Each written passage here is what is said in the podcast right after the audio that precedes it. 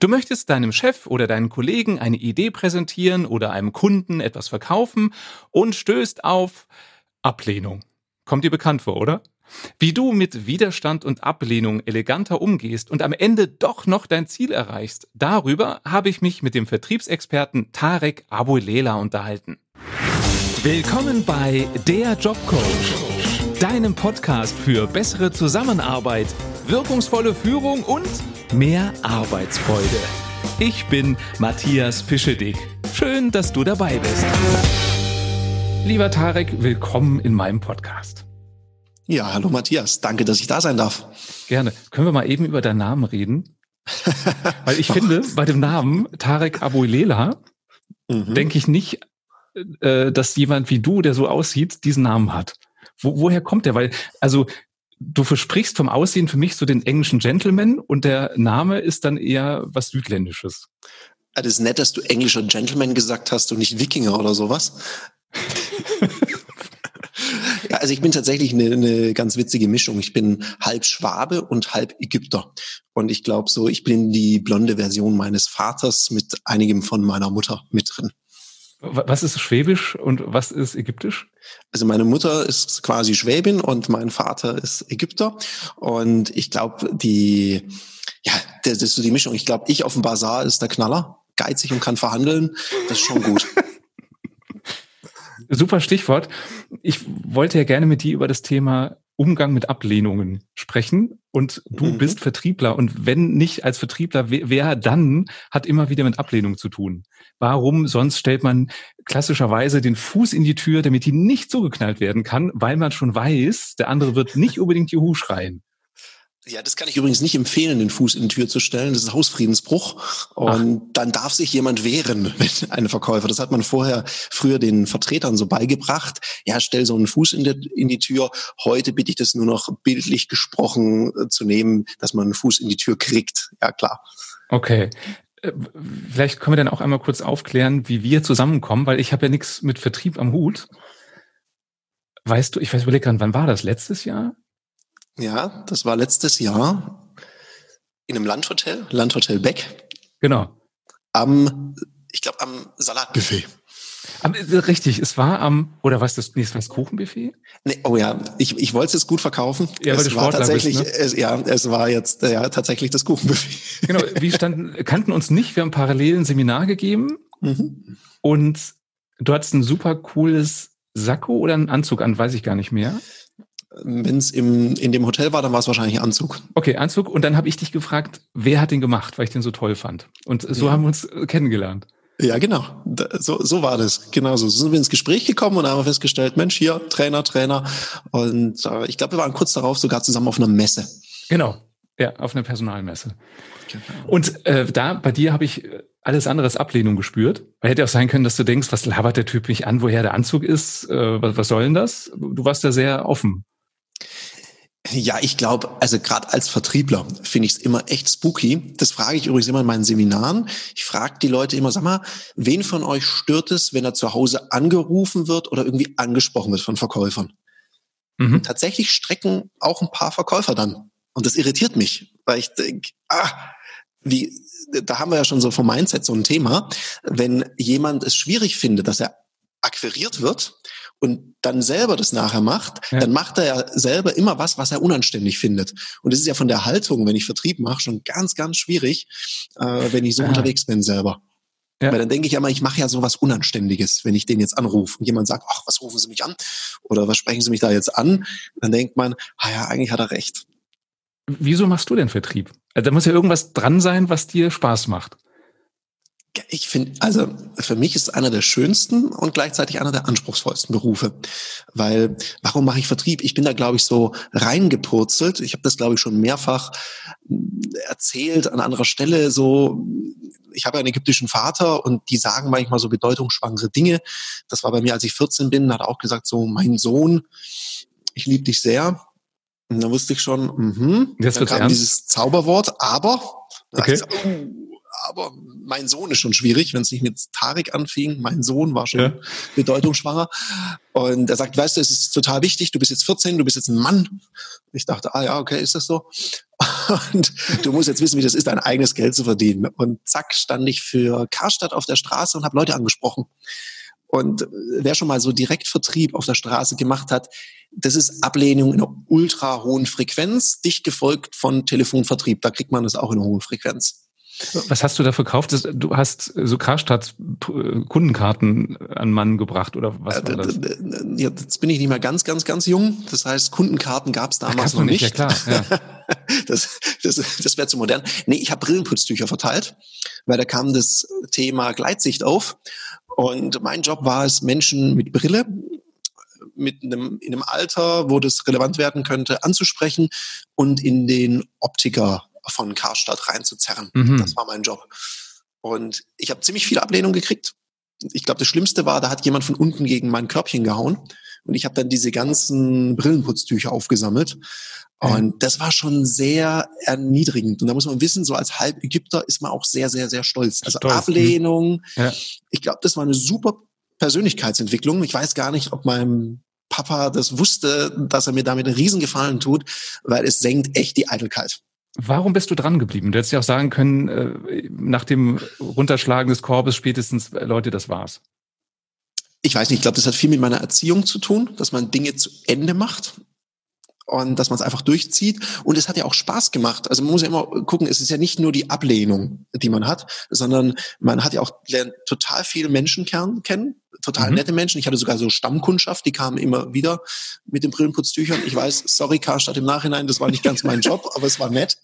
Du sollst dir keine Freunde machen, du sollst Tücher verteilen. Jawohl, genau. Ja. Brillenputztücher, Attacke. Und äh, von daher, ich, ich mag halt auch Menschen. Und ich glaube, das ist eine Grundvoraussetzung für Vertrieb, Menschen zu mögen, äh, Lust auf neue Menschen zu haben, Menschen kennenzulernen, auch mit ihren manchmal interessanten Einzigartigkeiten, ich möchte es mal so nennen. Mhm. Und von daher äh, war das total cool. Also mir hat es Spaß gemacht. Und ich habe dann angefangen, ich glaube, das liegt dann so in der DNA, auch nebenher so Zeug zu verkaufen. Ich habe äh, Handyverträge vertickert nebenher, Autoradios, ich meine, mit Migrationshintergrund ist immer ein bisschen Import-Export also, dabei. Wo kamen die Autoradios her? Muss ich da jetzt reden? Äh, nein. Versicherungsschaden. Versicherungsschaden, nein. Nein, also es war zumindest mal alles legal, zumindest nach meinem Kenntnisstand.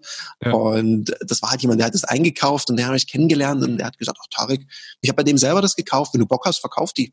Mhm. Es war so ein Nebengewerbe für den, der hat was ganz anderes gemacht, der ist ITler im Unternehmen. Und so bin ich da dazugekommen. Und irgendwann mal fing es dann auch an, äh, nach einem Praktikum, dass ich Krankenversicherung nebenher verkauft habe und dann tatsächlich mit einer eigenen Verlagsvertretung. Was heißt und das, Verlagsvertretung? Wir haben Anzeigen verkauft. Ah, okay. Anzeigenwerbung. Und da habe ich gemerkt, da war die Ablehnung echt krass. Weil, also Anzeigen verkaufen, ganz schwierig. Da haben die ersten drei Kunden einfach aufgelegt.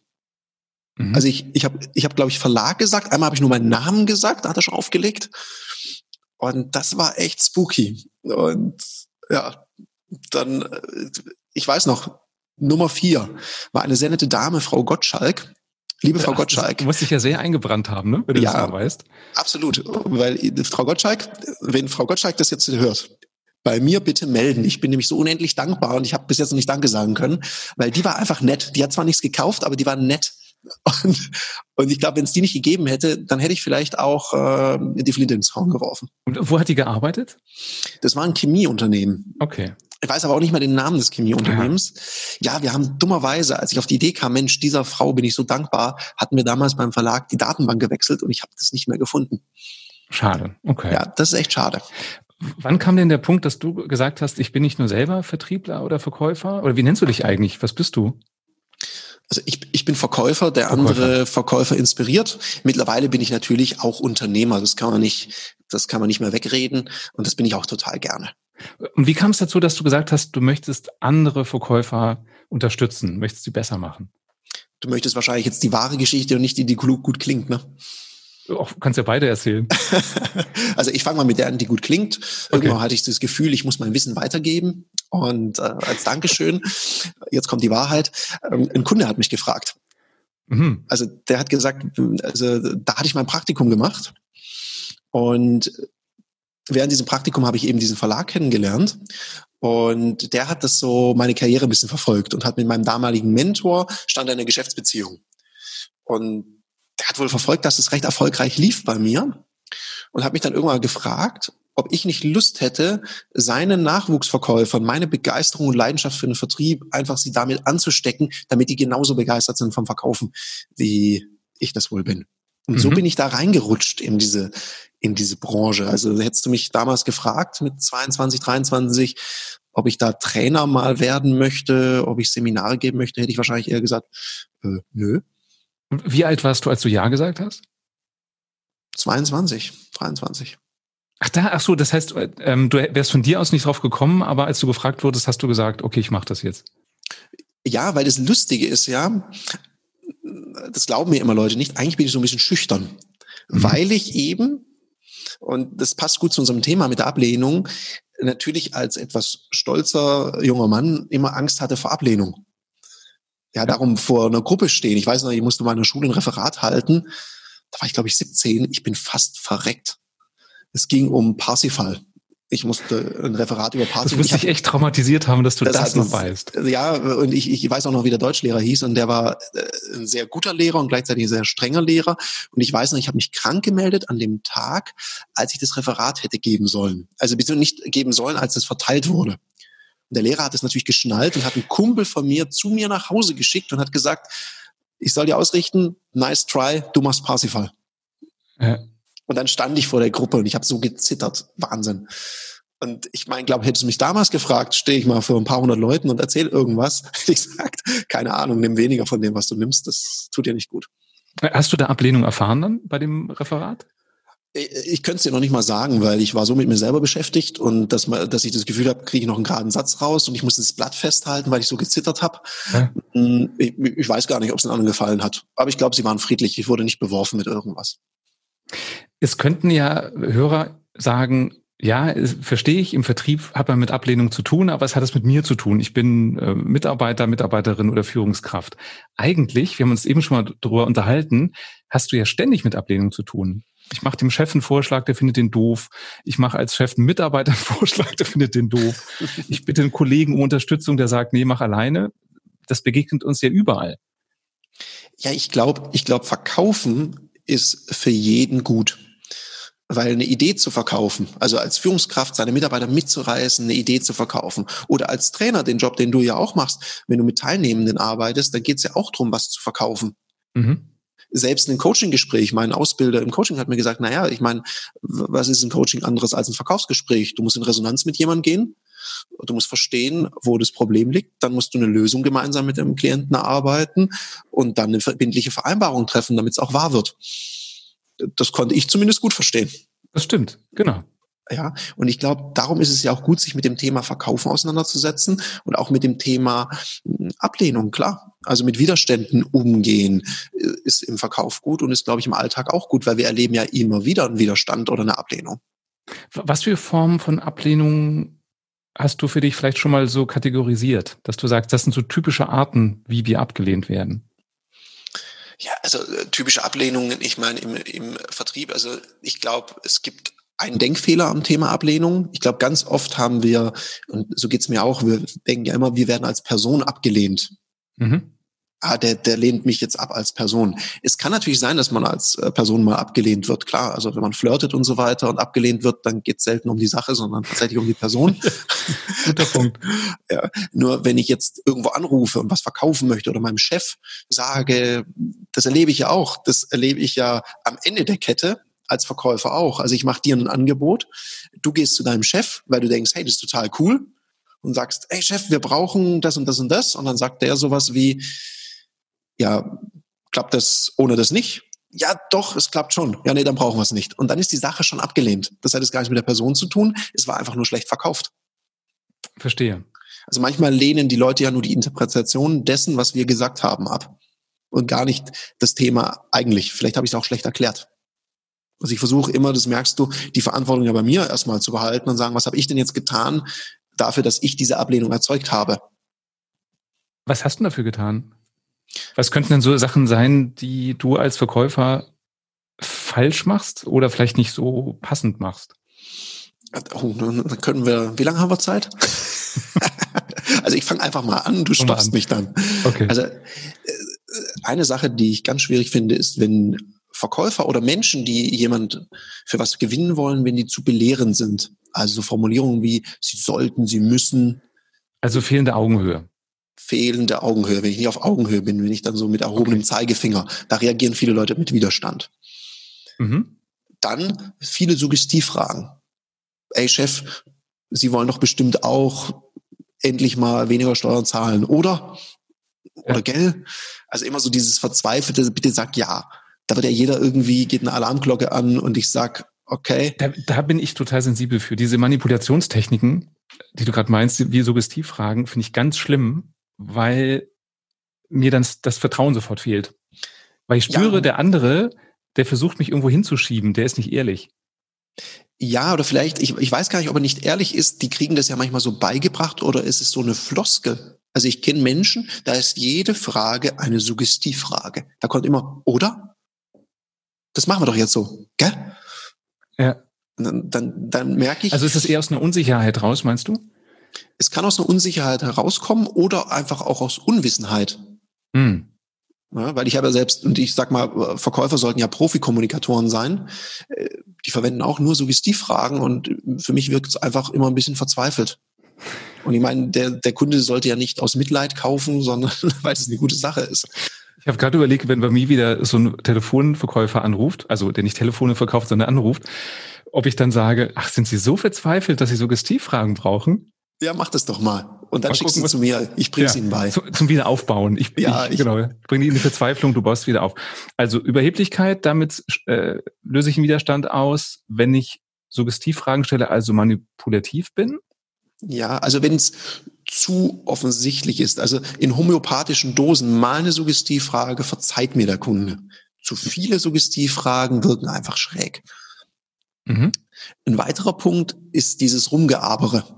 Also so mein, mein, mein Liebling äh, unter den, unter den äh, auslösenden Widerständen ist, wenn ein Kunde sagt, ja, wissen Sie, ich habe da schon einen Dienstleister oder jemand sagt, jetzt nicht im Verkaufskontext, nehmen wir dein Beispiel von vorher, jemand geht zu seinem Chef und will was durchsetzen, der Chef sagt, ha, ich weiß nicht, ob wir das jetzt gerade machen, gerade ist doch eh schwierig und man dann seinem Chef sowas sagt wie, ha, da kann ich Sie total gut verstehen, aber mhm.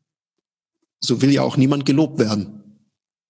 Weil du mit dem Aber alles wieder umschmeißt, was du gerade aufgebaut hast. Ja, es relativiert so ein bisschen. Ich kenne ja Leute, die loben und kritisieren in einem Satz. Sie sind ein total fleißiger Mensch, aber, und dann kommt irgendeine Kritik. Es ist schade oh ja, um das Lob. Äh, ja, ich weiß nicht, wie du das kennst, unter welchem Namen, diese Sandwich-Technik oder Burger-Technik, die mhm. viele benutzen, sagt was Positives, dann sagt was Kritisches und dann sagt nochmal zum Abschluss was Positives. Ja. Funktioniert für mich nicht. Nee, funktioniert für mich auch nicht. Ich halte nichts von der Sandwich-Methode. Sandwich-Methode kenne ich als Preisnennungsmethode. Da ergibt es wieder Sinn, hm, dass man sagt, okay, ich, ich nenne Nutzen, ich nenne den Preis und dann nochmal einen Zusatznutzen und dann stelle ich eine Abschlussfrage. So kenne ich es im Verkaufen. Als, okay. als Feedback-Technik für Führungskräfte finde ich das echt schräg. Mhm. Weil was soll der Mitarbeiter jetzt? Er kriegt ein Lob, dann kriegt er eine Kritik und nochmal ein Lob. Was soll er jetzt machen? Ja. In Widerstand gehen. Ja, wahrscheinlich denkt er sich, ja, was nun? Ja. Oder glaub, und, und vergisst zumindest das Positive. Das ist meine Erfahrung, auch mein Feedback ja. ähm, von Mitarbeitern, die so geführt werden, dass die sagen, äh, der soll da mal das Schleifchen vergessen, einfach zum Punkt kommen, mir sagen, was ihn stört. Ja, das ist viel, viel, viel besser. Also da ist dieses Ja, aber ist, ist, ist eine Schwierigkeit.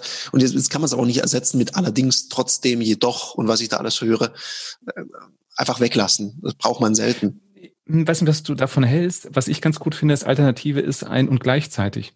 Ja, man kann und gleichzeitig sagen. Und es gibt ganz viele Sätze, da braucht es gar kein Aber. Kannst du ein Beispiel machen? Äh, wenn, wenn mir jemand zum Beispiel sagt, wenn, wenn der Chef sagt, ja, ich weiß nicht, eigentlich bin ich jetzt gerade ganz zufrieden, wie, wie das gerade ist, dann sage ich, ja, danke, dass Sie es gleich so offen ansprechen. Hm, das heißt, es würde nur Sinn ergeben, wenn wir einen Vorteil draus ziehen. Habe ich das richtig verstanden? Mhm. Und dann habe ich kein Aber gemacht und dann würde er sagen, ja schon, und dann kann ich ja weitermachen in der Kommunikation. Dann kann man. Kannst, kannst du es nochmal wiederholen, dass ich nochmal ganz klar verstehe? Wie, wie machst du den Übergang? Der Chef sagt, das brauchen wir gerade nicht? Ja, und ich sag, oh ja, cool, danke, dass Sie das gleich so offen ansprechen. Das heißt, ja. Sie sind gerade zufrieden und sehen da keinen großen Handlungsbedarf. Du bestätigst ihn? Mhm. Mhm. Und dann sagt er, ja, genau. Und er, er fühlt sich dann gehört. Das Problem an Widerständen ist, wenn ich gleich dagegen argumentiere, geht die Deckung erstmal nach oben. Ja. Und wenn die Deckung oben ist, ich sehe dich ja manchmal auf Postern mit Boxhandschuhen, also kennst du dich aus, dann ist echt schwierig, einen, äh, einen Punkt zu machen. Das heißt, ich muss erstmal gucken, dass die Deckung wieder runtergeht. Und das schaffe ich, indem ich dem anderen zeige, hey, ich habe dich gehört. Mhm. Und es reicht ja, ich habe dich gehört, einfach nur zu sagen, ich habe dich verstanden und dann dagegen zu argumentieren, dann denkt er, ja, was jetzt? Ja.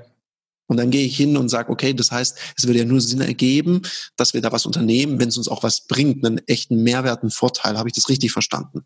Und wenn er dann Ja sagt, dann gibt es ja eine Offenheit weiterzumachen. Okay.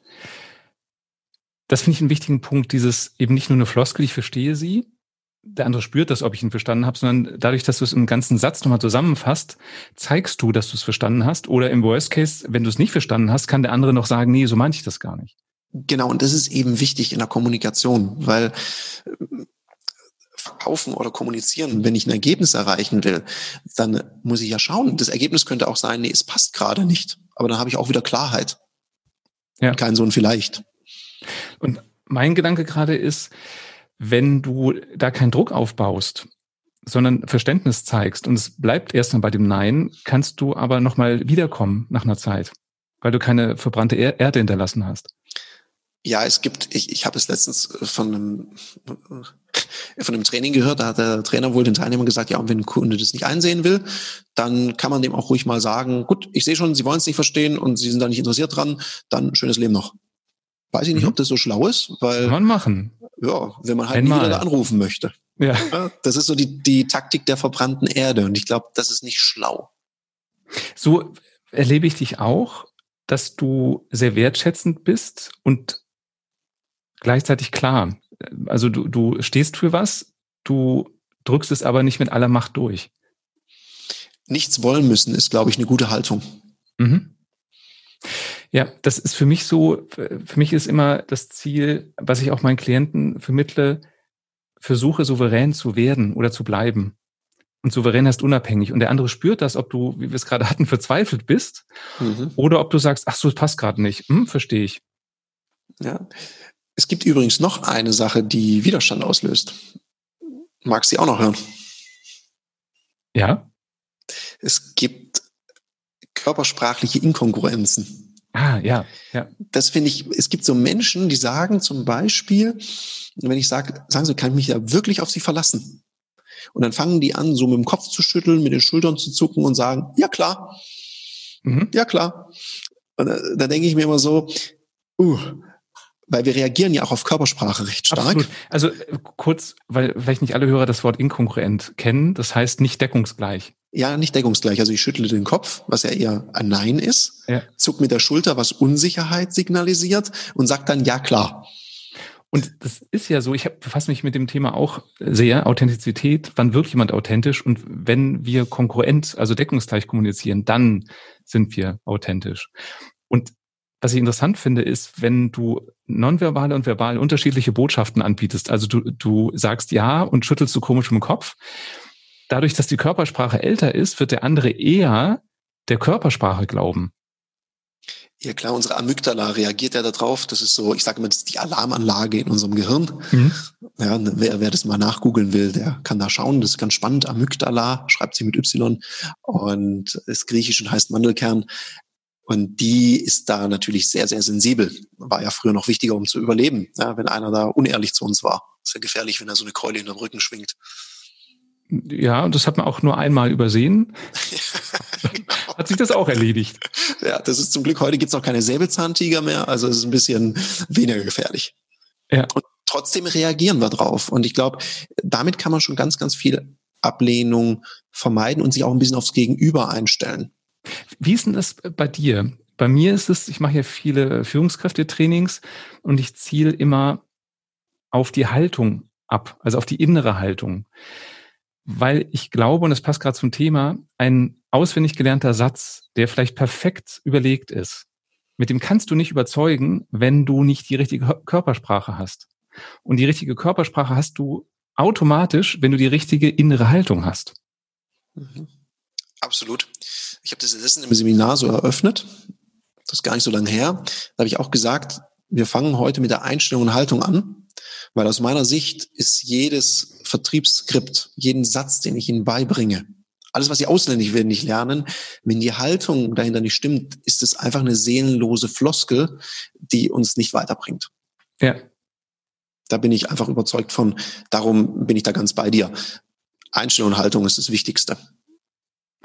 Ich hatte das letztens mal ähm, mit einer Führungskraft, die wollte bei Vorträgen mehr überzeugen. Mhm. Also auch wieder Thema Ablehnung. Und der hatte erwartet, dass ich ihm ganz viele tolle Adjektive beibringe. Sowas wie großartig, fantastisch und glaubte, damit kann er überzeugen. Und das Einzige, was ich mit ihm gemacht habe, ist an der inneren Haltung arbeiten. Und das fängt schon an, ob ich in einem Meeting oder beim Vortrag am Anfang sage, ich freue mich heute hier zu sein und das meine, oder ob ich sage, weil ich glaube, dass man das halt so sagen muss. Absolut. Also ich, die Leute merken es ja. Und äh, gerade bei Vorträgen, mein Ding war ja immer, ich hatte die Illusion, ich will jeden im Saal begeistern. Jeder muss das nachher toll finden. Und das setzt einen unglaublich unter Druck. Und ich merke das manchmal, wie man sich dann auf den einen Evil-Knievel, den es da gibt, ja, auf den voll konzentriert und versucht, den irgendwie zu überzeugen. Und da ich ja auch sage, mein, mein Motto ist ja auch, Verkaufen ist Mathematik.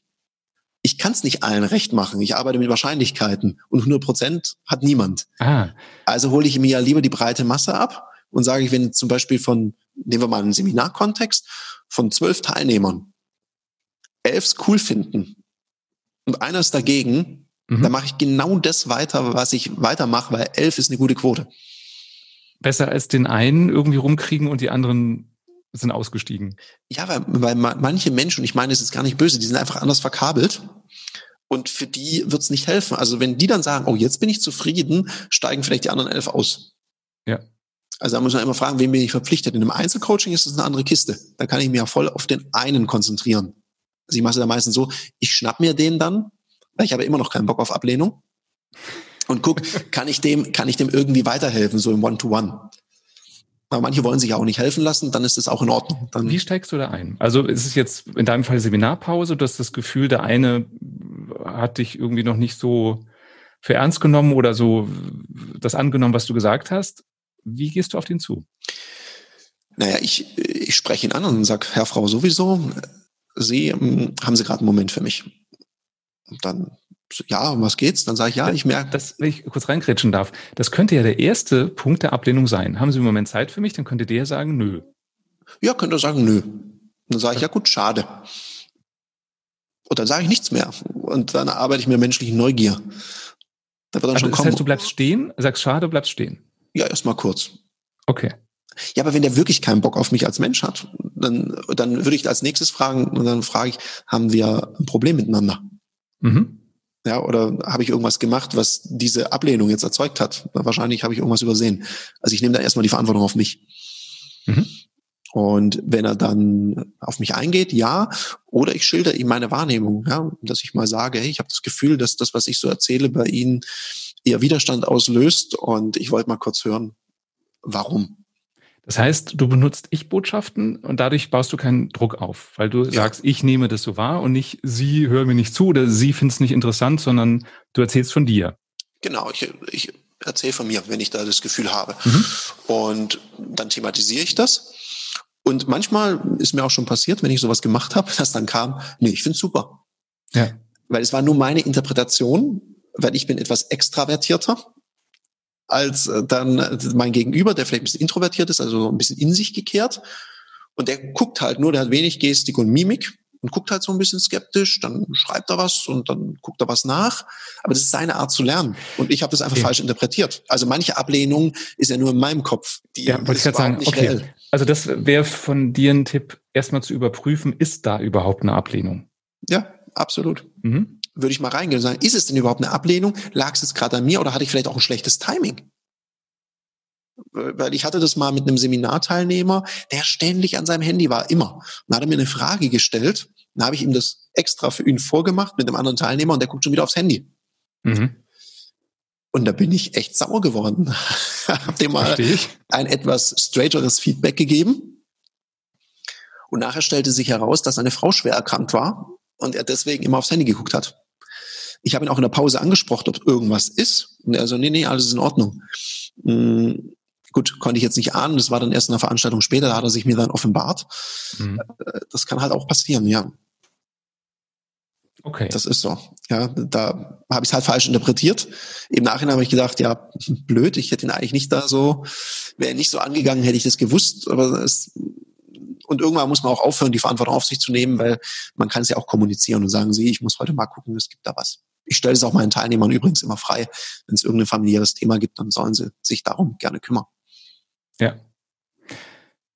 Heißt für den Arbeitsalltag, wenn ich das Gefühl habe, dass jemand mich ablehnt, ist es schlau, nochmal zu überprüfen, ist das wirklich Ablehnung? Oder habe ich da irgendwas falsch interpretiert? Genau. Mhm. Hat ja auch viel mit dem eigenen Selbstwertgefühl zu tun. Es gibt ja, viele Leute, absolut. die denken immer, es liegt an mir. Und dabei liegt es überhaupt nicht an ihnen, sondern der andere hat gerade eine ganz andere Party laufen. Und weil wir gerade waren bei der fehlenden Augenhöhe, meine Erfahrung ist auch oft, dass diese Disbalance entsteht, weil wir uns selber kleiner machen. Also weil mhm. wir nicht dieses Selbstwertgefühl haben und der andere sich gar nicht über uns stellt, sondern wir machen uns kleiner und machen dann dem anderen Vorwurf, dass, dass er sich überhöht, was gar nicht stattgefunden hat. Ja, manchmal ist es eben nur das, was wir interpretieren und nicht die, weil Wahrnehmung ist ja hochgradig subjektiv. Also bringt zehn Leute in die gleiche Situation und du hast nachher zwölf Geschichten. Ja. Was für mich so eine, so eine Essenzerkenntnis ist, fürs ganze Leben. Wir verhalten uns so, wie wir glauben, dass die anderen über uns denken. Das heißt, im Endeffekt verhalten wir uns so, wie wir das glauben. Wir, wir spiegeln es einmal über den anderen, aber wir wissen eigentlich gar nicht so ganz genau, was der andere jetzt wirklich denkt und was er wirklich erwartet. Nee, das ist, mir hat mir mal jemand den Tipp gegeben, das ist echt eine harte Nummer. Das können wir mitgeben als so kleine Übung. Ja. Weil das war so in einer, in einer, in einer Phase, da lief es beruflich recht gut bei mir. Und trotzdem habe ich gemerkt, mit manchen Kunden, ich bin da nicht reingekommen. Dann hat mir jemand einen Tipp gegeben, ruf doch mal so 10 bis 15 Personen an. Manche, die dich abgelehnt haben, manche, wo du genau weißt, die mögen dich nicht und vielleicht auch manche, die gute Freunde sind und frag die doch mal. Und da habe ich tatsächlich Kunden angerufen und habe gesagt, ja, würde ich dann sagen, hallo Herr Fischedick, wir hatten uns ja gesehen und ich glaube, dass die Idee, die ich Ihnen präsentiert, präsentiert habe, Ihnen ganz gut gefallen hat. Und gleichzeitig gab es irgendwas, was zwischen der Idee und dass es wahr wird stand. Und ich glaube, das lag an mir. Und ich wäre dankbar, wenn Sie mir ein Feedback geben, woran es lag, auch wenn Sie denken, dass es Menschen, den Sie noch nicht so gut kennen, nicht sagen können. Ja. Und dann habe ich einfach nur zugehört. Eieiei. Das waren, glaube ich, die also sieben schrecklichsten Gespräche, drei waren ganz toll, ja. die ich je geführt habe und gleichzeitig mit die wertvollsten. Was hat die so schrecklich gemacht? Naja, weil du hörst so Sachen und du hörst so, wie das, was du getan hast, ankam und du denkst so, aber ich habe es doch ganz anders gemeint. Mhm. Aber der Trick war ja nichts dazu zu sagen, nur einfach mal dankbar zu sein, dass du so Faden gerade gespiegelt kriegst wie wurdest du wahrgenommen? Okay. Ich bin ja auch immer ein Freund von Auseinandersetzung. Also nicht mich wegducken, sondern darauf zugehen und das klären. Ich muss den anderen danach nicht toll finden, aber ich kann es zumindest besser nachvollziehen. Und ähm, das, das hatte ich letztens äh, mit einer Personalerin bei einem Unternehmen, die hat eine Mail von mir, ich sag mal, einen falschen Hals bekommen. Das mhm. hat sie mir aber nicht gesagt, sondern ich habe das indirekt durch einen Mitarbeiter erfahren. Und dann habe ich sie angerufen und habe gesagt, äh, du hör mal, ich habe gehört, meine Mail kam bei dir nicht so gut an. Also da habe ich auch erstmal gecheckt, war das wirklich eine Ablehnung oder hat der Kollege das irgendwie reininterpretiert? Ja, das ist ja auch immer fatal, ja. Kann auch sein. Ne? Und dann sagte sie, ja, fand es nicht in Ordnung. Und ich konnte mit ihren Argumenten nicht so 100% viel anfangen, weil ich glaubte, ich habe das genauso formuliert, wie sie das gerne hätte. Und ich habe sie reden lassen und habe dann aber gefragt, okay, wie hätte ich es denn genau formulieren müssen, damit es für dich stimmig ist? Und dann habe ich gemerkt, dass sie es so gar nicht so genau sagen konnte. Und dann habe ich mal so ins Blaue rein Vorschläge gemacht. Also hätte ich vielleicht so schreiben müssen oder so. Und da war was dabei, wo sie sagte, ja, ja, so, da, so wäre es super gewesen. Was mir jetzt hilft, dass ich einfach weiß, wenn ich will, dass sie mir wohl gesonnen ist, sollte ich in Zukunft das anders formulieren. Mhm. Ich kann mich ja genauso entscheiden, nee, ich schreibe es weiterhin so, wie ich es für richtig halte, aber weiß dann, es wird nicht unbedingt bei ihr auf Begeisterung stoßen. Ja, ich meine, allen recht getan ist ja eine Kunst, die eh niemand kann. Da bin ich überzeugt äh, ja. von. Wir, wir können nicht immer, äh, du kannst ja nicht immer so eine krasse Analyse vorher machen und dann sagen, es gibt halt Leute, äh, ich sage auch immer, Humor ist, wenn beide lachen. Und manchmal finde ich was ein Knaller und hau da so ein Ding raus und merke, der Gegenüber guckt mich verstört an. Dann denke ich, okay, das war jetzt nur meine Art von Humor. Genau das hatte ich letztens mit einem Kollegen, der hat bei LinkedIn, was ich, äh, einen Post von mir kommentiert und den, das fand ich überhaupt nicht wertschätzend. Und dann habe ich ihm eine WhatsApp geschrieben, meinte, so irgendwie mit deinem Kommentar kann ich nichts anfangen, weil das wirkt überhaupt nicht wertschätzend. Wie hast du das gemeint? Und dann hat er mir eine ganz lange Sprachnachricht geschickt und gesagt, es tut mir leid, äh, das war lustig gemeint, aber wahrscheinlich nicht der Einzige, das lustig fand. Und das hat mir wieder gezeigt, dass es gut ist, wenn man äh, das Gefühl hat, man wird abgelehnt, weil ich hatte das Gefühl, der, der negiert das, was ich da geschrieben habe, extrem. Dass es gut ist, sich auseinanderzusetzen. Also erstmal zu hören, hast du das so gemeint? Und wenn ja, warum? Ja, genau. Und ich glaube, das ist so wichtig, dass wir erfahren, äh, wie, wie, wie auch Ablehnung entsteht. Und ich glaube, dass ganz viele Leute sich gar nicht trauen. Du bist ja sehr öffentlich. Ich seit kurzer Zeit zeige mich da auch sehr in den sozialen Medien. Und trotzdem geht's immer so, wenn du was postest, dann denkst du ja auch, naja, jetzt, hoffentlich schreibt niemand was Blödes drunter. So am Anfang war das bei mir so. Ja, inzwischen ist es so, ich hoffe, es schreibt jemand was Blödes drunter, weil das eine Diskussion anregt. Ja, ja klar, mittlerweile geht man damit anders um. Also irgendwann mal lernt man ja, und das ist, zeigt ja, das ist ja eine schöne Botschaft an alle, die dieses anhören und sagen, boah, Ablehnung ganz schlimm. Es zeigt ja, man kann damit lernen, umzugehen. Ja. Vor allem, wenn man mal mehr versteht, wie kommt Ablehnung zustande. Ich meine, wir, wir erzeugen das ja auch in äh, der einen Firma, wo wir unsere Lernspiele da haben. Da sitzen ja Leute zusammen und machen so in einer hohen Frequenz Rollenspiele, was ja die Leute auch immer hassen weil es ja da auch viele Ablehnungen gibt. Das heißt Ludoki, ne? eure Lernspiele? Genau, Ludoki. Wofür steht das, Ludoki? Ludo, lateinisch, ich spiele. Ja. Ki, japanisch, Energie. Und Energie ist ja so ein Zustand und wir sagen, der spielerische Zustand ist ein Zustand, in dem du immer lösungsorientiert bist und in dem wir sehr gut lernen. Also Kinder lernen ja nahezu alles, was sie lernen im Spiel. Mhm. Und da ist ja auch mal Scheitern erlaubt. Also ein Kind hält sich ja nie lange damit auf, wenn was nicht klappt. Das macht halt dann eins weiter und probiert aus. Und so kann man sich das da auch vorstellen. Da sitzen dann vier Leute an so einem Spielbrett an mehreren Tischen und gehen in Rollenspielsituationen. Also zum Beispiel im Verkauf wäre der Kontext, es gibt einen Verkäufer, einen Verkaufsleiter, einen Kunde und einen Coach und die müssen irgendeine Rollenspielsituation machen. Und danach gibt es so Wertschätzungskarten und die gehen von minus eins, es hat Widerstand ausgelöst, also Ablehnung, bis hin zu plus drei, ich finde es fantastisch, ich möchte mir die Lösung irgendwo hin tätowieren. Und, und in der Skala läuft es ab und danach kriegst du Feedback. Ja. Und es wird offengelegt und das halten, das kriegen wir immer wieder gespiegelt, das finden die Leute total wertvoll, dass sie gespiegelt kriegen, was hat denn eigentlich Widerstand aus den unterschiedlichen Perspektiven ausgelöst? Weil sie legen es ja offen. Heißt, ich bin im geschützten Rahmen im Spiel und mhm. traue mich vielleicht auch mehr, äh, zum einen äh, mich, mich anders zu verhalten und bin auch offener für Feedback. Ist das so? Ja, man kann es so, so ausdrücken. Ich glaube, die erste, die erste Runde, die man miteinander macht, das ist so ein bisschen abtasten. Und wenn die Leute dann so mit den Regeln klargekommen sind, äh, ist ja auch immer ein Trainer dabei, der aufpasst und ein bisschen hilft, wenn Hilfe nötig ist, also eine moderierende Funktion hat oder als Impulsgeber. Und dann werden die Leute offener und dann trauen die sich auch mehr und testen mal eine neue Verhaltensweise aus. Und ich bin froh, machen die das in so einem geschützten Raum, in so einem spielerischen Zustand, als dass sie es nachher mit ihren Mitarbeitern ausprobieren oder mit dem Kunden ausprobieren. Ja. Ich sage ja immer, Profis trainieren bitte schön im Training und im Wettkampf wird Leistung abgerufen, da wird nicht mehr trainiert. Ein ja. Sportler, ich komme aus dem Sport, äh, würde auf so eine Idee nie kommen, in einem Wettkampf irgendwas völlig Neues einfach mal Ach, Ich laufe mal barfuß, mal gucken, was da mal passiert. Gucken, was da jetzt passiert. Ja, Oder ich, ich stelle jetzt auf Vorderfußlaufen um. Immer die Metapher, ähm, ein Training ist ein Labor. Da kann ich Experimente machen im geschützten Rahmen und äh, da wird nichts kaputt gehen. In der echten Welt kann man leicht was kaputt machen. Ich stelle mir gerade vor, ich würde in so einer Spielrunde sitzen, hätte da jetzt eine Karte gezogen, muss ein Verkaufsgespräch führen und krieg als Feedback minus eins. Und würde sagen, das stimmt doch gar nicht, für mich total aufregen und äh, ihr spinnt ja wohl, das war lehrbuchgerecht, das war perfekt. du würdest das mitbekommen als Trainer. Was würdest du mir sagen? Du, ich würde da hingehen, ich würde es erstmal laufen lassen. Ich würde es erstmal aus der Entferne, weil das versuchen wir unseren Trainern, die wir hier ausbilden, immer beizubringen. Lass es erstmal laufen. Guck mal, kriegt die Gruppe das in den Griff.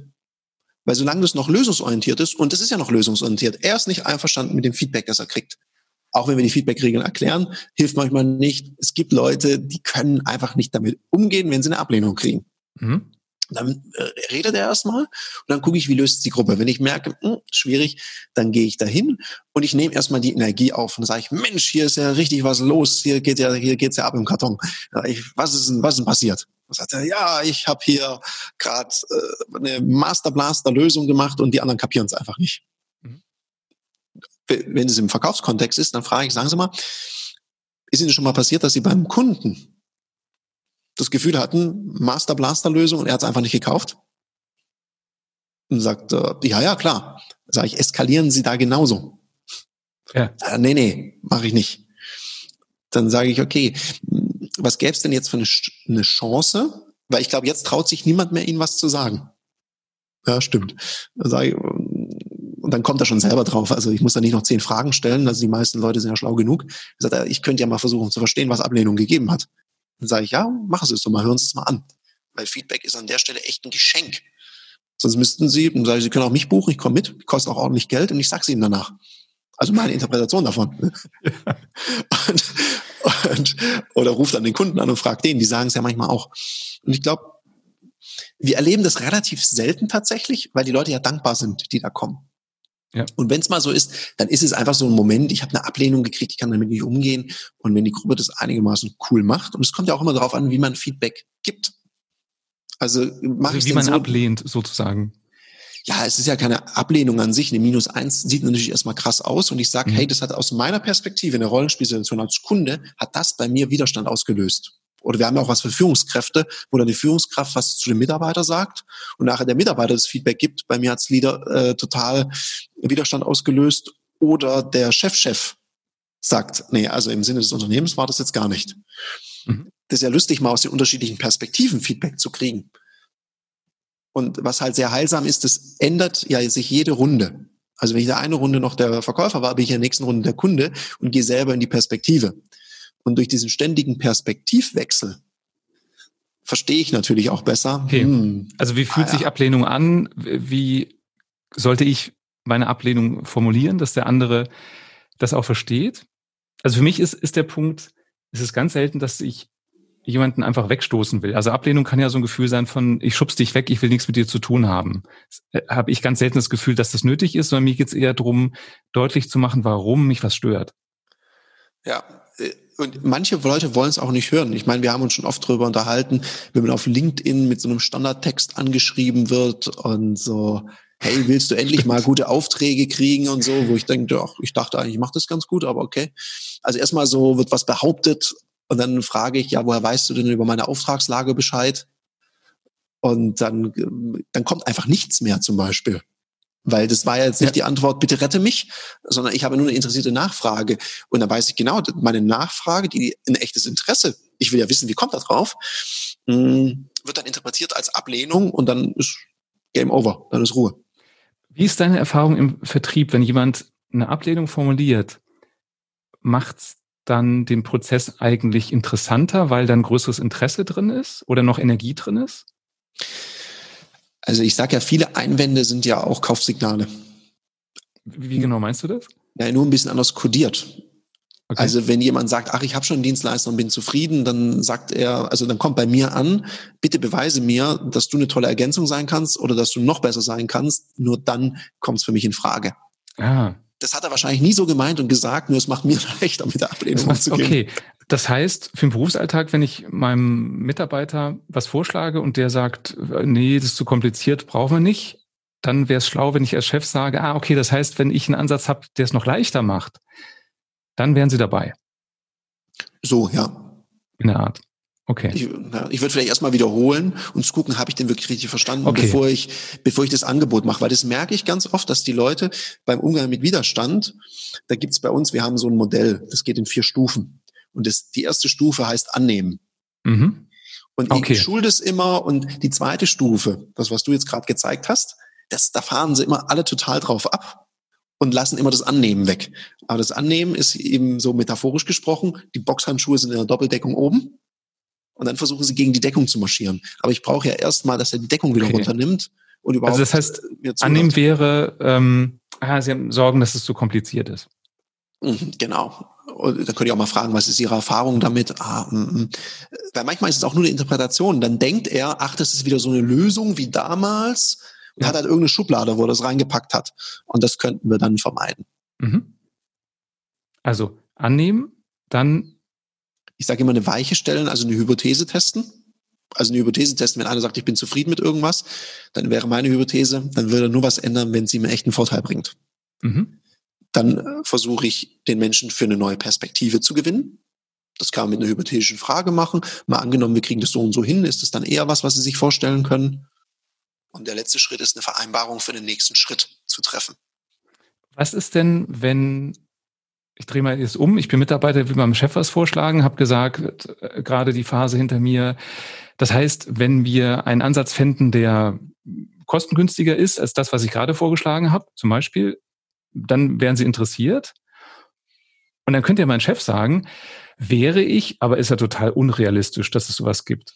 Mhm. Und dann sage ich, und wenn es doch geht? Könnte ich als bockiger Chef sagen, er geht aber nicht. Mhm. Und wenn es doch geht? Es geht gleich was, und zwar Sie. dann ist es die Frage, ist es der richtige Chef? Okay. Nein, aber du merkst ja, was ich mache. Ich bleibe ganz ruhig. Mhm. Und manchmal braucht einfach eine Idee eine Weile, bis sie landet. Mhm. Ja, also bis man überhaupt eine Offenheit hat. Also ich habe das schon öfter, ich habe das auch schon im Verkaufsgespräch. Ich habe immer gesagt, mhm, wenn es doch geht, ja, aber das glaube ich nicht, dass es funktioniert. Und, sag ich, und wenn es doch geht, ja, glaube ich nicht. Dann sage ich jetzt nur mal angenommen, rein hypothetisch, wenn das gehen würde, wie spannend wäre es denn? Ja, das wäre schon spannend, aber es geht ja nicht. Dann sage ich, okay, ich merke schon, das muss ich Ihnen beweisen. Ja, genau. Und dann gehe ich eins weiter. Interessant ist, du hast es vorhin schon mal gesagt, dass dein Coaching-Lehrer sagte, Coaching ist auch Verkaufen. Und genau das, was du gerade beschrieben hast, erlebe ich ganz oft im Coaching. Wenn ich einen Klienten frage, wie müsste denn die Zusammenarbeit sein oder wie müsste ihr Privatleben sein, worum auch immer es geht, damit es für sie perfekt wäre, dann erlebe ich ganz oft einen Widerstand, dass sie noch nicht mal träumen wollen. Die wollen noch nicht mal sagen, naja, in der idealen Welt wäre es so und so. Und wenn ich dann dranbleibe und sage, ist nur eine Fantasie, ist nur eine Hypothese, muss man ja gar nicht umsetzen, dann irgendwann fangen sie an, sich zu erlauben, zu träumen. Und dann kommen wir in Richtung Lösung, weil dann wird's greifbarer. Und das ist ja im Grunde ähnlich wie das, was du gerade beschrieben hast. Ja, ich meine, manchmal drehe ich es ja auch um. Also ich frage auch mal einen Kunden, was passiert denn, wenn es jetzt genau so weiterläuft, die nächsten fünf Jahre, wie es jetzt gerade ist. Also ich gehe, ich tue so das, das Problem in die Zukunft prolongieren und verschlimmern. dann hm. sagen sie, nee, das darf auf keinen Fall sein. Und dann sage ich, ja, was ist denn das Gegenteil davon? Und dann kommt meistens die Lösung. Es gibt ja, es gibt ja unterschiedliche Motiva Motivationen. Es gibt ja die Leute, die haben so eine Hinzu-Motivation, also immer schneller, besser, schöner, besser, toller und noch weiter. Ja. Und es gibt die, das sind so die Schmerzvermeider. Hauptsache, ja. es wird nicht schlimmer. Ja. Und da muss man immer ein bisschen, ein bisschen schauen, wie tickt denn der? Manchmal hilft es mehr, über das Problem zu sprechen. Also was ist denn, wenn ich nichts mache? Oder was ist, wenn es schlimmer wird? Als über, was ist denn, wenn es perfekt ist? Verstehe ich. Ich glaube, ein Kern ist auch, ich muss überzeugt sein von dem, was ich gerne verkaufen möchte. Sei es eine Idee, sei es ein Produkt, weil ich glaube, sonst bleibe ich nicht dran. Wäre schon gut, wenn man sein eigenes Produkt mag. Oder eben die eigene Idee oder ja, die Idee das eigene also Projekt ja. dahinter stehen, weil ich habe ja ganz viele Anfragen, teilweise von Gründern, wo ich dann sage, ja super, die erzählen mir über Produkt, da glühen die Augen und ich denke, boah, super, den musst du einfach nur vor Kunden stellen, dann läuft es. Da muss ich gar nicht viel beibringen. Und dann kommt so ein Satz wie, ja, aber ich bin nicht so der Verkäufer, also verkaufen will ich nicht, da stelle ich jemand ein, da habe ich keinen Bock drauf, ich bin so das Genie, ich bin noch kein Klinkenputzer. Mhm. Und dann denke ich immer, was ist denn jetzt passiert? Weil ich glaube, das Thema so Verkaufen, und da sind wir wieder nah am Thema Ablehnung, hat ja eine starke Verknüpfung mit der Ablehnung, das möchte niemand. Und darum erlebe ich teilweise sogar Unternehmensgründer, die sich eher verstecken und ihre Sache nicht verkaufen. Finde ich schade. Obwohl sie eigentlich gute Voraussetzungen hätten. Total. Ich bin total begeistert und denke, cooles Produkt, wo kriege ich das? Und da sind wir für mich wieder beim Thema Haltung. Dass es nicht um die Sätze geht, die man sagt oder irgendwelche Strukturen im Kern, die helfen natürlich, sondern wenn ich was toll finde, dann werde ich das, auch wenn ich ein bisschen stammele, verkaufen können. Ja, leuchten die Augen oder nicht? Ja. Das ist so, die Augen müssen leuchten. Bei, bei einer Idee, wenn du über deine Idee erzählst und du bist begeistert und die Augen nicht leuchten und die Stimme das nicht transportiert, dann ist Ablehnung mehr oder weniger vorprogrammiert. Weil wenn ich wie so Nachrichtensprecher auf Ritalin auf meinen Chef zugehe und dem eine Idee vorstelle, ja. Und der schon wach bleiben muss, allein wenn ich es vortrage, dann wird er eher Nein sagen. Ja, absolut. Das merke ich bei mir selber manchmal, wenn mich jemand fragt, woran arbeitest du gerade? Und dann denke ich so nach, was mache ich gerade? Und merke beim Erzählen, ja, so richtig überzeugt bin ich gerade gar nicht von dem, was ich hier angedacht habe zu tun. Das ist für mich immer der, der Alarmpunkt, wo ich dann denke, warte, warte, warte, willst du das überhaupt wirklich weiter durchführen, das Projekt oder nicht? Mhm. Weil wenn, wenn ich nicht überzeugt bin, dann kann ich auch niemand anderen begeistern und dann wird mir auch selber die Luft ausgehen, weil ich die Energie nicht habe, dran zu bleiben. Ist so. Ich merke auch, dass manche Leute, die, die, die versuchen, suchen schon ewig. Ich habe ich hab da so Kandidaten seit zwei Jahren. Äh, willst du nicht mein Produkt verkaufen? Da sage ich, nein, das ist nicht mein Thema. Ich finde es nicht hm. interessant. Ich kaufe sowas ein vielleicht, aber ich möchte es nicht, nö, da habe ich überhaupt keinen Bock drauf. Hab anderes zu tun. Und wenn die das machen würden und sich ein bisschen damit auseinandersetzen, wie man ein Verkaufsgespräch strukturiert, weil manche sind ja so, da ist ja Genie und Wahnsinn nah beieinander, so die verrückten Erfinder, die hängen halt ihre Kunden ab. Da kommt keiner mehr mit, weil die so in ihrer Sache drinstecken. Und denen kann man natürlich helfen mit Verkaufstechniken, mit einer gewissen Struktur in so einem Gespräch und so weiter. Darum ist das immer mein Appell. Beschäftige dich selber damit, danach kannst du ja Leute einstellen. Da finde ich es immer spannend, Höhle der Löwen anzugucken. Guckst mhm. du das manchmal? Ja, ja, ich find's, ich find's fantastisch. Und äh, da, ich habe ich hab jetzt, da war jetzt, glaube ich, die erste Folge wieder, da war so ein junger Mann, der hat ein Sprachlern-Software, ja. der hatte die App noch nicht mal. Das finde ich auch typ, interessant. Ja. Hammer, Hammer. Der war total begeistert, aber hatte im Grunde außer der Idee nichts. Außer der Idee nichts. Und da war schon mal ein junger Mann. Und ich habe gedacht, wenn der keinen Vertrag kriegt, ich hätte den angerufen und gefragt, ob er für mich arbeiten will. Weil cool, cooler Verkäufer. Ich ja, der, gut, der Maschmeyer hat ja das Angebot ihm auch gemacht. Ah ja, genau, stimmt. Der ja, wenn er mal einen Job sucht, dann, dann soll er kommen. Im Vertrieb, ja. Also das hat man aber erkannt, der konnte verkaufen. In der letzten Folge waren welche, die haben so ein Katzentracking-Halsband verkauft. Mhm. Und dann sagten die Löwen, weil ein Verkaufsargument war, das ist sehr leicht und dünn. Und es war jetzt nicht, ich fand es nicht besonders klobig, aber auch nicht so super äh, dünn und leicht. Und dann sagten die Löwen, na ja, ist ja schon ein bisschen klobiger als die, die man so kennt. Und dann sagt einer der Gründer, ja, als wir die Muster bekommen haben, haben wir auch gedacht, das haben wir uns anders vorgestellt. Und das war der Moment, wo ich dachte, ouch. Also du kannst ja eigentlich niemanden anderes überzeugen, wenn du selber nicht überzeugt bist. Ja, oder Sie hätten so von der Haltung sein müssen, ja, wir haben das gesehen, das ist noch ein Thema von uns und genau dafür brauchen wir Investment, weil wir wollen es noch flacher Stimmt. machen, weil wir dran glauben. Ja. Dann, dann wäre er proaktiv damit umgegangen. Aber das ja. geht nur, wenn ich innen drin dafür brenne, für diese eine Sache. Und dann und das auch dementsprechend pitchen kann. Und ich denke, bei manchen denke ich, ai, ai, ai, ai, machst das, äh, das hätte man doch mal vorher ein bisschen anders üben können. Was sagst du, wie soll man das üben? Also wie soll ich es üben, wenn ich einen Kollegen oder meinen Chef überzeugen will und möglichst keine Ablehnung haben will? Naja, üben, ich finde es ja wirklich, also ich kann sagen, wie ich früher trainiert habe, Vertrieb. Also ich habe Verkaufsgespräche mit mir selber gespielt. Ich war Kunde und es ist für mich wie ein Schachspiel. Ich habe was gesagt, dann habe ich meinen Chef was sagen lassen zum Beispiel oder den Kunden. Und dann immer so hin und her und hin und her. Und da habe ich es mehrfach durchgespielt, bis ah. ich dann sagte, okay, ich habe jetzt für jede Möglichkeit was im Kopf. Und da habe ich mich sicher gefühlt. Oder Vorträge am Anfang, ich habe die daheim vorm Spiegel erstmal geübt, also zumindest mal die ersten paar Sätze, wie eröffne ich das, dass ich dann, wenn ich nervös bin, dann haben wir nicht mehr 100 Prozent unserer Fähigkeiten. Mhm. Dass es einfach so sitzt, dass ich da nicht Angst haben muss, dass ich da nicht mehr weiß, was ich sagen möchte.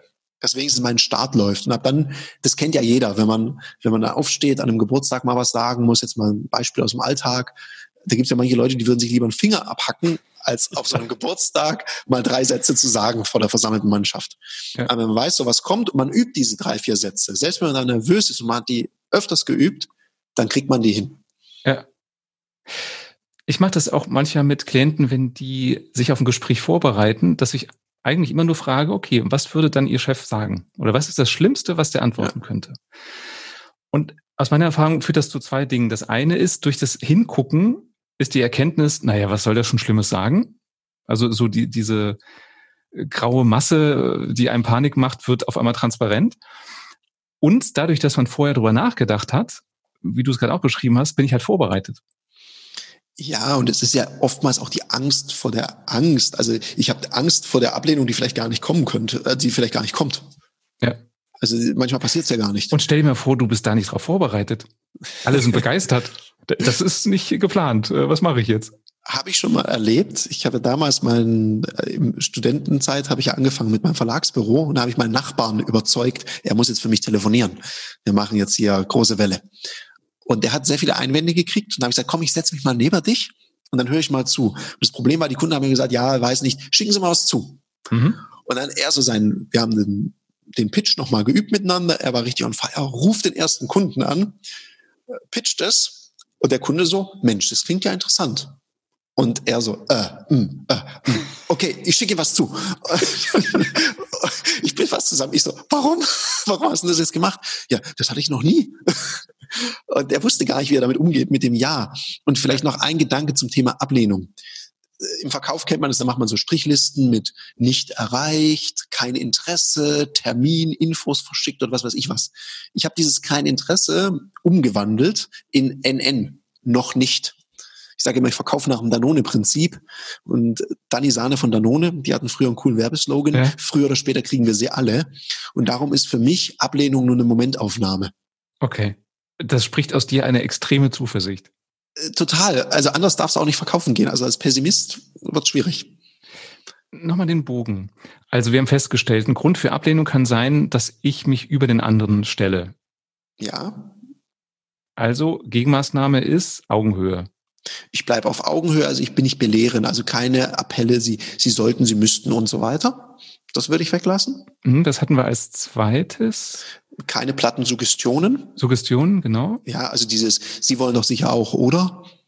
Mhm. Also, wenn so mal so anstelle dessen? Wird, einfach mal eine Frage stellen. Wie finden Sie das? Was halten Sie denn davon? Oder Sie haben vorher gesagt, Sie mögen eine einfache Lösung. Wenn Sie das so hören, ist es das, was Sie sich unter einer einfachen Lösung vorgestellt haben? Oder wie einfach klingt das jetzt für Sie? Okay. So würde ich es machen. Auch wie du es gerade gesagt hast, spüre ich auch, da ist absolute Augenhöhe und echtes Interesse. Das ist jetzt nicht eine Floskel, sondern ich hätte das Gefühl, du willst es wirklich wissen. Ja, natürlich, weil ich nur so weiterarbeiten kann.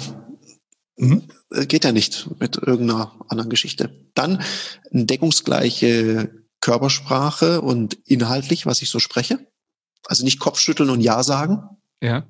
Außer in Indien, da ist es, glaube ich, okay. in Indien, ja, genau. Das ist eher so ein Wackeln, glaube ich, ne? Ja, so, das, ja, ja. ja, genau. Und was hatten wir noch? Ja, rumabern. Das also war's, so, genau. Ja, immer so, ja, aber. Und das kennt jeder auch in seinem Privatfeld, kann er ja mal gucken. Es gibt ja so Menschen, ich nenne es die Jabbers. Egal, was man denen vorstellt, die sagen, hey, super Idee, aber hast Bock auf Kino? Ja, schon, aber ich muss heute Abend, keine Ahnung, meine Spülmaschine neu programmieren. Ja, ist auch wichtig. Und anstelle des Abers Hattest du einen schönen Vorschlag gemacht und gleichzeitig oder mal überprüfen, brauchst du überhaupt ein Aber? Also brauchst du überhaupt das, irgendein Wort? Nee, oder brauchst du das Jahr vorher?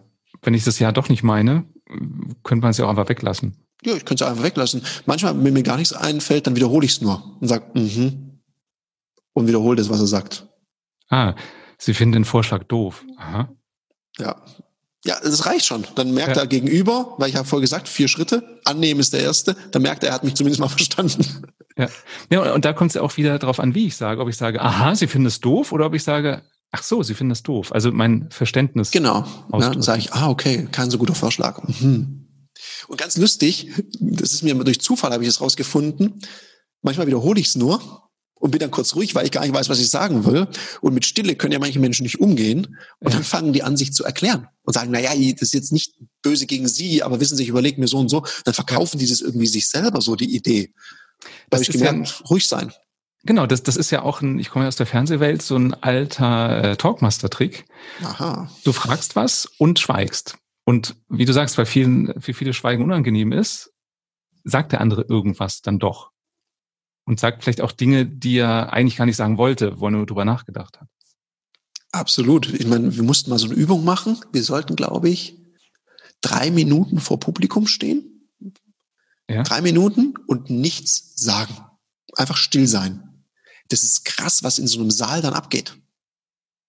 Also nicht nur bei dir selber, weil du kannst dir ja mit so einem Trick helfen, dass du einfach zählst. Ja.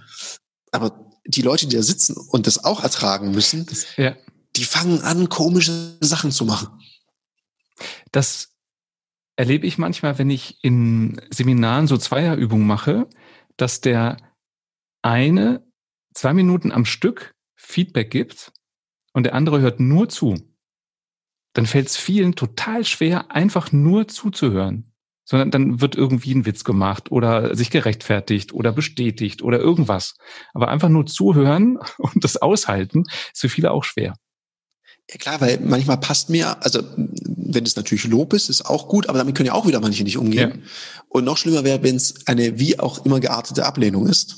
Dann ist die Katastrophe, glaube ich, perfekt, wenn es zwei Minuten am Stück geht. Absolut. Ja, ja. Lieber Tarek, ich würde gerne eine Schleife drum machen um das Thema. Hast du noch einen, einen Schlusssatz, eine Essenz oder sagst du, nö, das ist rund? Eine Essenz, also ein Schlusssatz ist, egal was es für eine Ablehnung ist, ich würde immer überlegen, bin ich denn persönlich gemeint oder ist es meine Idee und woran liegt's? Liegt's an der Idee an sich oder daran, wie ich die Idee kommuniziert habe? Hat das noch Potenzial? Dann bleibe ich nämlich in der Selbstverantwortung und dann kann ich was ändern. Wenn ich abhängig bin von dem Gegenüber, ist schon wieder schwierig. Okay. Ich packe in die Show Notes den Link zu deiner Webpage, zu Ludoki, falls jemand sich interessiert für diese Lernspiele. Mhm. Machst du eigentlich öffentliche Veranstaltungen? Also wenn ich das mal testen möchte, du hast mal gesagt, du hast es mal gemacht. Ich weiß nicht, ob du noch öffentliche mhm. machst. Wir haben ja ein großes Trainernetzwerk und wir bieten in Deutschland verteilt öffentliche Sessions an. Findet man bei uns auf der Webpage. Aktuell müssen wir mal gucken, wann die wieder losgehen. Und wir bieten auch, wir sind gerade, haben wir das in der Pipeline, wir bieten auch online bieten wir das an. Wir haben es gerade digitalisiert zu unserem zehnjährigen Firmenjubiläum. Von daher gibt's die, das können wir in die Shownotes packen. Ja. Und da wird es die Termine auch online geben, früher oder später. Und natürlich auch physisch und in Präsenz, wenn das wieder stattbar ist. Sehr gut. Und du hast auch einen Podcast, der heißt Sales Couch. Mhm. Da gibst du immer sehr prägnante Tipps aus deinem Alltag und äh, ich plaudere mal aus dem Nähkästchen. Manchmal sind die so brandheiß, die Tipps, dass du die im Auto sitzend, also während es parkt, einsprichst. Das ist so, ja. ja, wenn die Idee da ist und die in mir brennt, weil ich habe vorher über Begeisterung gesprochen, dann ja. muss ich die raushauen. Geht nicht anders.